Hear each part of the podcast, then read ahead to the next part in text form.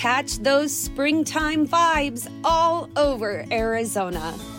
Break out of the winter blues by hitting the water at one of our lake and river parks. Take a hike among the wildflowers. Just make sure to stay on the trails and leave the flowers for the bees.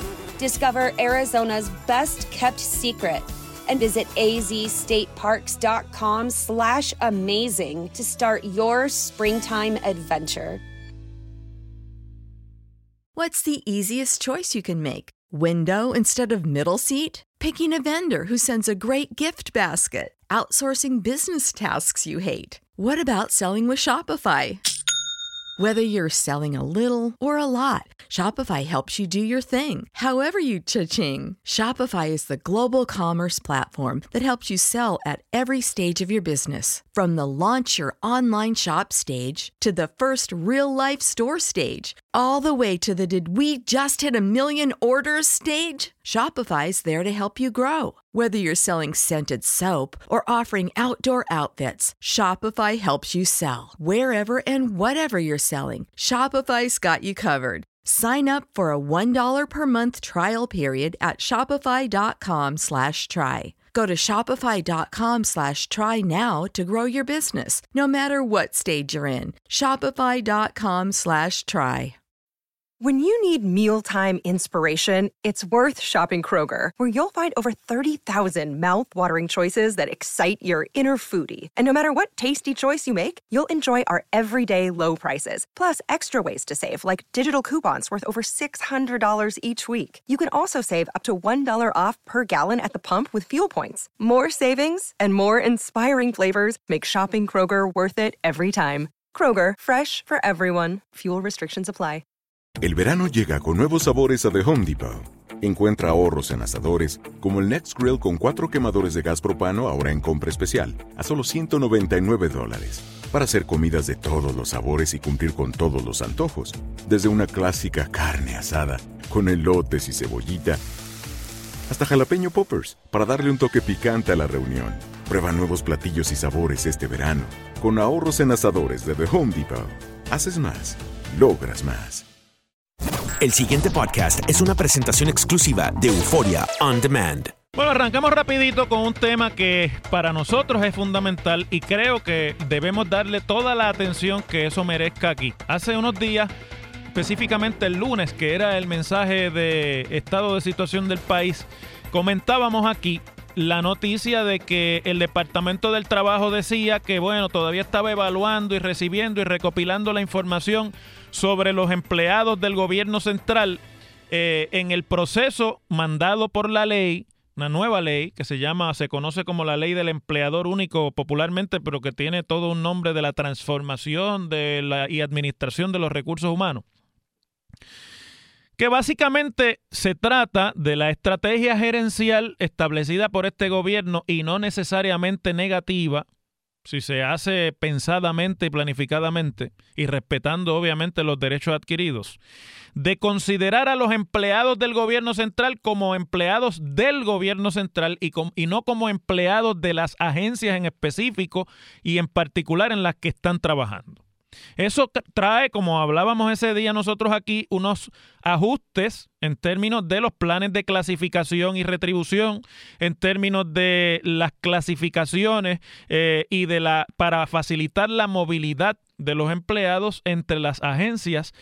Pero tiene la virtud de que en un momento de estrechez fiscal, en un momento de crisis económica, de un gobierno que todos los días el país conoce la precariedad para cumplir con sus obligaciones en términos de sus gastos y en términos también de poder recaudar lo que es necesario recaudar para sostener esos gastos, de poder destacar los empleados públicos en aquellas labores en las que sean prioritarias y sean más importantes para la realidad del país. Y eso hay que decir las cosas como son. Eso yo creo que es positivo.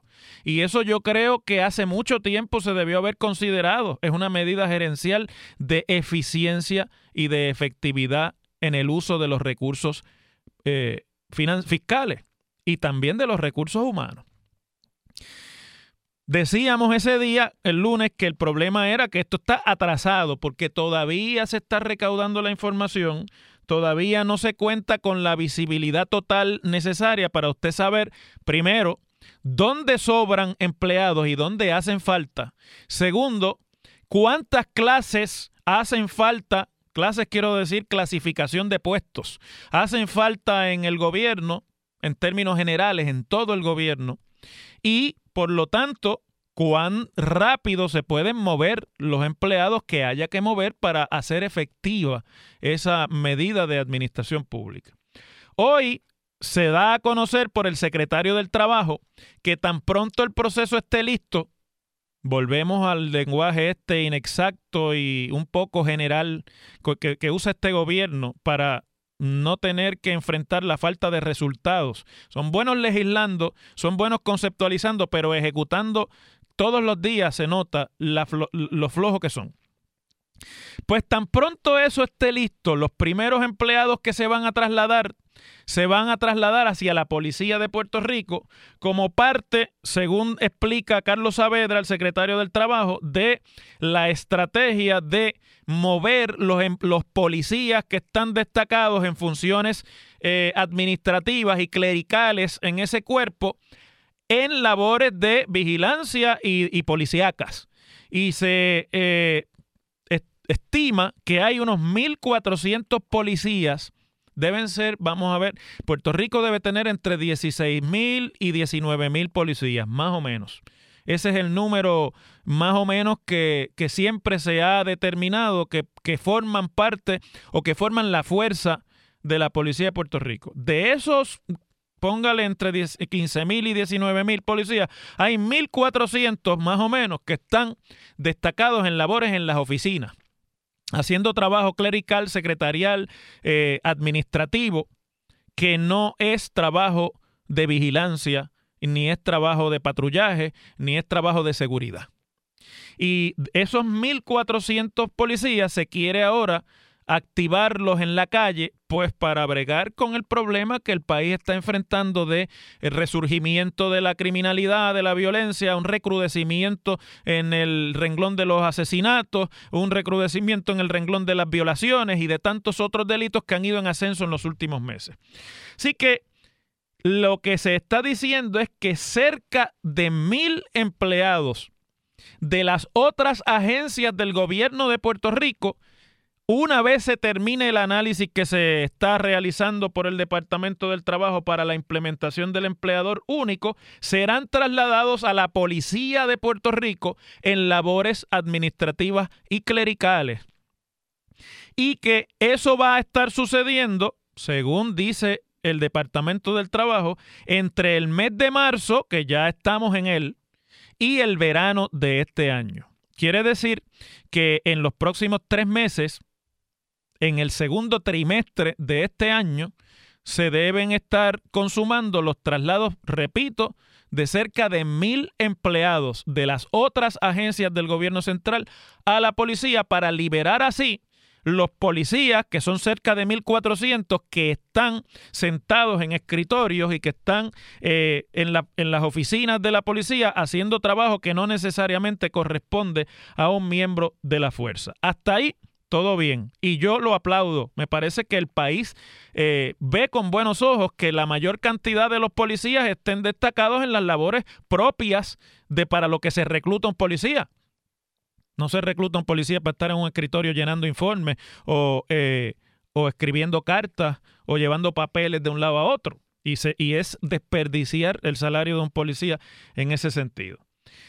Pero aquí viene el cuestionamiento que es importante que lo hagamos, aunque no debe ser la norma, que no todos los policías que están destacados en labores clericales están ahí necesariamente porque los necesiten en las labores clericales, sino que hay una cantidad de policías que o están eh, bajo un acomodo razonable porque por la razón que sea eh, ya no pueden rendir labor en la calle, pero aún así no tienen unos derechos adquiridos y tienen una condición laboral que no puede ser eh, maltratada ni mancillada por el gobierno, ni pueden ser atropellados sus derechos como empleados públicos, derechos que son y que protegen a todos los empleados, no solamente a los empleados públicos.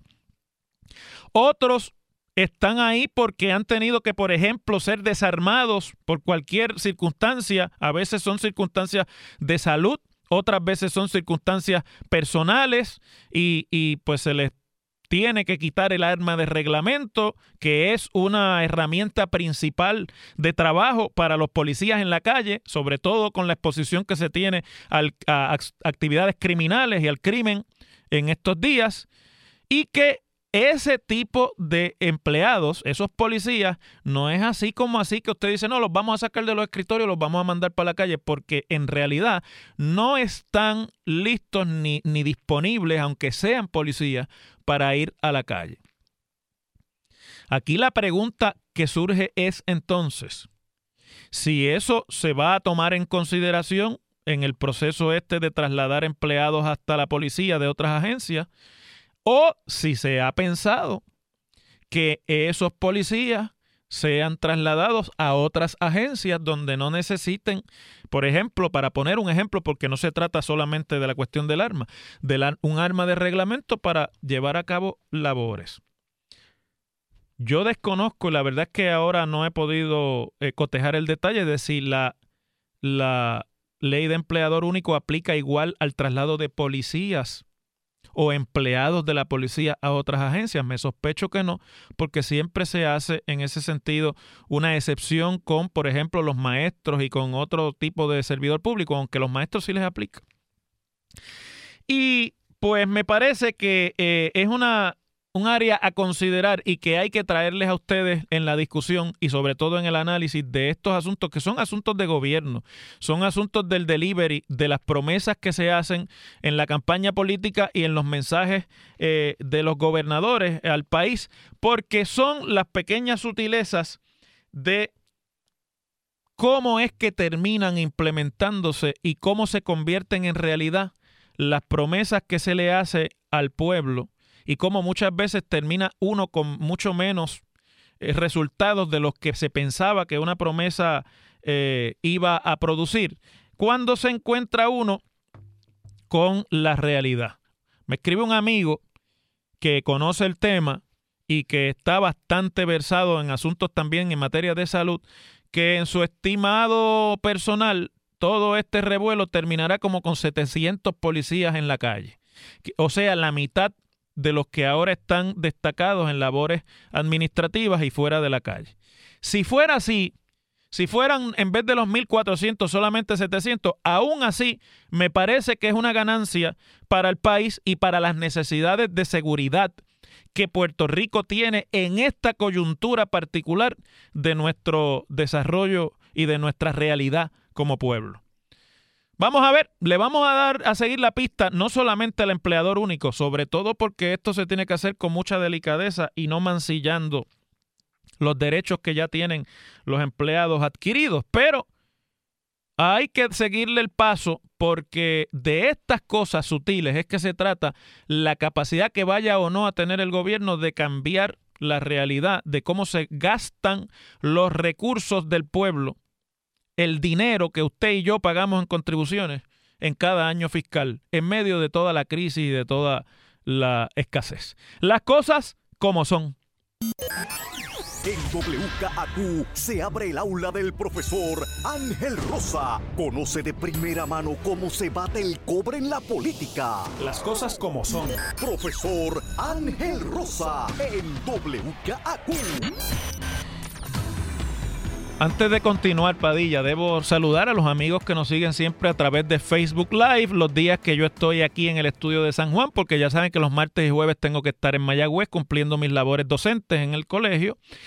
Y también a los que nos escuchan a través de la aplicación para teléfonos celulares de Univisión Euforia, que usted la puede bajar en su teléfono celular. Mírenla aquí, Euforia aquí atrás, y escucharnos donde quiera que usted esté, aunque las ondas radiales no lleguen. Y claro, los que siempre nos escuchan a través del 580, el, el 1420 en Ponce y el 600 AM en Mayagüez. Vamos a la Autoridad de Energía Eléctrica. El gobernador el lunes finalmente presentó de lejitos así en una carpeta el proyecto para la privatización y venta de la Autoridad de Energía Eléctrica. Ese día no hubo detalles sobre la pieza legislativa que se radicó en el día de ayer ante las dos cámaras porque es un proyecto de administración y cuando es un proyecto de administración queda radicado automáticamente en ambas cámaras con la autoría de las dos delegaciones de mayoría, porque técnicamente solamente los legisladores son los que pueden presentar legislación. El gobernador no tiene poder constitucional de legislar, pero funcionalmente el gobernador manda legislación que sale de Fortaleza para implementar el programa de gobierno, llega a las cámaras y se radica a nombre de todos los miembros de la delegación de mayoría, cuando esos miembros de las delegaciones de mayoría corresponden al mismo partido del gobernador, es decir, si la mayoría es del mismo partido del gobernador. De lo contrario, pues lo radican los del partido del gobernador. Y el proyecto es el P del S-860, que debe tener una contraparte también en la Cámara de Representantes. Habrá que ver en el juego este legislativo de eh, qué Cámara ve primero el proyecto, porque se hay, hay un orden en ese sentido para no duplicar innecesariamente los esfuerzos. Eh, normalmente se acuerda que los que son pares los atienda una cámara y los que son nones los atienda otra. Habrá que ver a quién le toca este, pero eso es lo de menos. El proyecto es un proyecto corto, mucho más corto de lo que uno hubiese pensado, porque no es un proyecto per se para establecer una nueva estructura eh, privada o de privatización y de venta de la Autoridad de Energía Eléctrica, saludos, eh, sino que es un proyecto para utilizar, que me parece que esa fue la verdadera, el verdadero anuncio del día del mensaje, no fue que iban a privatizar la autoridad, porque eso ya se había anunciado. Lo que fue realmente nuevo y novedoso ese día es que se va a utilizar la estructura de la autoridad para las alianzas público-privadas que se crearon en la administración del ex gobernador Luis Fortuño y bajo la cual operan proyectos como el Aeropuerto Internacional Luis Muñoz Marín y varias dos me parece, de las autopistas de peaje que operaba en el pasado la Autoridad de Carreteras de Puerto Rico. El expreso 22 me parece que es uno y el otro es la, el, el, el 5, que está aquí en Bayamón, el expreso 5. Bueno, pues ¿qué dice y qué no dice el proyecto? Vamos a cogerlo en estos minutitos y tratar de reducirlo aquí para efectos de información. Esto no es análisis, esto es información. Usted necesita tener la información para después tener una opinión. Primero, la medida no elimina la Autoridad de Energía Eléctrica. La Autoridad de Energía Eléctrica sigue existiendo y por así decirlo será como un holding company como un agente gerencial de los proyectos, de los contratos de privatización y concesión que se den en esta nueva versión de la idea de cómo vender la Autoridad de Energía Eléctrica, se le autoriza a la autoridad a establecer acuerdos mediante el marco de las alianzas público-privadas eh, para la venta, concesión a término, concesión permanente y otro tipo de acuerdos eh, de privatización de los activos de la Autoridad de Energía Eléctrica. Y se autoriza también al gobierno central, en la medida que sea necesario, a disponer o vender cualquiera de esos activos, si por alguna razón fuera necesario que lo hiciera el gobierno de Puerto Rico. Entiéndase, por ejemplo, terrenos en los que haya activos de la autoridad, pero que no pertenezcan en términos de titularidad al gobierno, a la Autoridad de Energía Eléctrica. Pues por eso se crea esa otra parte, ¿verdad?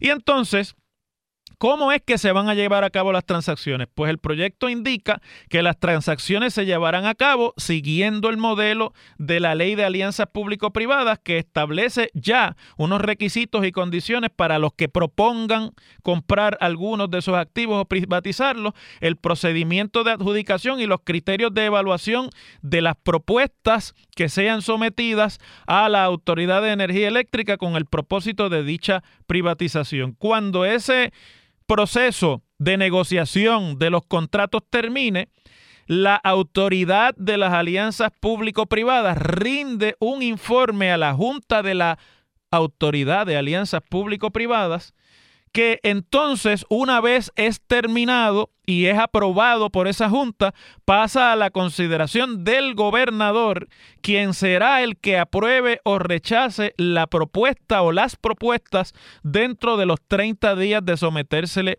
el, eh, la propuesta o el informe de la, de la Junta de la Autoridad de las Alianzas Público-Privadas. Un contrato de alianza público-privada, escuchen esto, que no sea de venta, sino que sea de concesión, no puede ser mayor en términos de duración de 50 años. Y el contratante tiene que asumir, digo, pero no, no asume las deudas existentes de la entidad gubernamental participante. Esto es importante, porque eso lo que quiere decir, aquí tengo que analizarle, es que el riesgo financiero de todas esas transacciones lo sigue reteniendo el pueblo de Puerto Rico a través de la Autoridad de Energía Eléctrica. No es parte de la transacción de venta. Se venden los activos, pero el riesgo y las deudas siguen siendo deudas de nosotros. Y en ese sentido, son los contribuyentes los que le pagamos la deuda al que compre para que pueda comprar. El proyecto dice, el proyecto de ley dice que cualquier eh, ingreso que se obtenga va a ser utilizado para eh, inyectársele al sistema de retiro de la Autoridad de Energía Eléctrica, pero a la misma vez dice que se tiene que seguir el mandato del artículo 17 de la ley de las alianzas público-privadas. Y ese artículo 17 de la autoridad de, la ley de alianzas público-privadas lo que establece es una prioridad lo que llaman los abogados una prelación de pagos para los ingresos de una venta de cualquier activo del gobierno o de una corporación pública que entre en ese tipo de modelo, que empiezan, escuche usted, con los costos incurridos por la autoridad de las APP para llevar a cabo la transacción. Después la entidad eh, que participe en la venta o el representante fiscal que puede ser la famosa AFAF, antes era el Banco Gubernamental de Fomento. El próximo que sigue en línea para el uso de recaudos es el pago de cualquier tipo de obligación, sea de gastos operacionales o sea, obviamente, de deuda que tenga la corporación que se está vendiendo. En este caso es una corporación que está en el proceso de quiebra, por lo tanto eso tiene que ser determinado todavía en términos de cuál va a ser su rendimiento por el tribunal. Y luego se crea un fondo de inversión de capital para el programa de mejoras permanentes y capitales de la entidad participante en el en la compraventa, en este caso de la Autoridad de Energía Eléctrica. Dígame usted, entonces, ¿en qué nivel de esto está lo del sistema de retiro? Porque el proyecto también dice que todas las leyes anteriores tienen prelación sobre esta ley. Es decir, que todas las obligaciones que la autoridad tiene ya por, por, por, por virtud de otras leyes, otros reglamentos, no desaparecen y siguen estando ahí. Vamos a ver entonces aquí la habilidad tiene que ser cuánto es lo que se le va a sacar a la autoridad para servir todas esas eh, plazas y todos esos bolsillos que hay que llenar antes de que se eh, consume la transacción de venta. ¿Qué pasa con los empleados? Escuchen esto, los empleados de la Autoridad de Energía Eléctrica. El gobierno, en la ley de, que se acaba de someter, se compromete a no despedir empleados regulares en caso de un contrato de alianza público-privada o de una transacción de venta. Pero los que opten por permanecer en la autoridad o entiéndase en el gobierno, deben atenerse a la ley para la administración y transformación de los recursos humanos, que es la ley de empleador único. O sea que pueden ser trasladados si se determina que no hacen falta a otra agencia del gobierno donde sean necesarios. Los que sean trasladados a otra agencia conservan los derechos adquiridos de convenio colectivo mientras estén vigentes y reglamentos, etcétera, pero aquí está el pero, deben estar dentro del marco de la ley de cumplimiento con el plan fiscal. Es decir, que están sometidos a cualquier decisión que haga la Junta y el gobierno en cuanto a la reducción de jornada, el pago de nómina, etcétera, etcétera, etcétera. Y en el caso del manejo de empleados que opten por trabajar con la entidad nueva contratante o la que obtenga la APP, el contratante no es responsable de las obligaciones ni los derechos adquiridos de esos empleados que pasen entonces a ser en virtud de esa transacción a eh, empleados de la nueva entidad privada. La Comisión de Energía según la ley que se acaba de someter o el proyecto de ley que se acaba de someter, no tiene autoridad ninguna para intervenir en las transacciones de venta ni para exigir nada en la transacción de venta. Quiere decir que lo único que puede hacer esa comisión de energía es después de la venta y después de que venga el operador privado, entonces regular el precio del kilovatio hora. Pero no puede ser parte de la transacción de venta la negociación sobre el costo de la energía, que es lo que a nosotros aquí, a los que pagamos luz en Puerto Rico, nos interesa realmente sobre esta transacción. Y la Junta de Control Fiscal, y con esto termino y me voy a la pausa porque tengo ya la pausa encima, de hecho hace rato que la tengo encima, la Junta de Control Fiscal pues puede ser informada eh, sobre las transacciones y sobre el desarrollo de las transacciones, pero no tiene participación sobre la transacción per se. Yo en eso tengo un cuare, un pero, porque esto está en ley de quiebra y hay unos bonistas que están esperando su pago en unas transacciones que se están dando en el Tribunal Federal. Veremos si eventualmente eso es así, porque como ya les dije ayer en la escuelita, en virtud de promesa, la Junta de Supervisión Fiscal tiene injerencia para sobre cualquier ley como esta que apruebe la legislatura de Puerto Rico y para anularla en caso de que tenga un impacto negativo sobre el plan fiscal. Y por esa rendija se mete todo el mundo. Las cosas como son. El pasado podcast fue una presentación exclusiva de Euphoria On Demand. Para escuchar otros episodios de este y otros podcasts, visítanos en euphoriaondemand.com. This is the story of the one. As a maintenance engineer, he hears things differently. To the untrained ear, everything on his shop floor might sound fine, but he can hear gears grinding or a belt slipping. So he steps in to fix the problem at hand before it gets out of hand. And he knows Granger's got the right product he needs to get the job done, which is music to his ears. Call, clickgranger.com, or just stop by. Granger, for the ones who get it done. Familia querida de Univisión, aquí Lucero para decirles que no se pueden perder el gallo de oro. Lunes a viernes a las 9 por Univisión.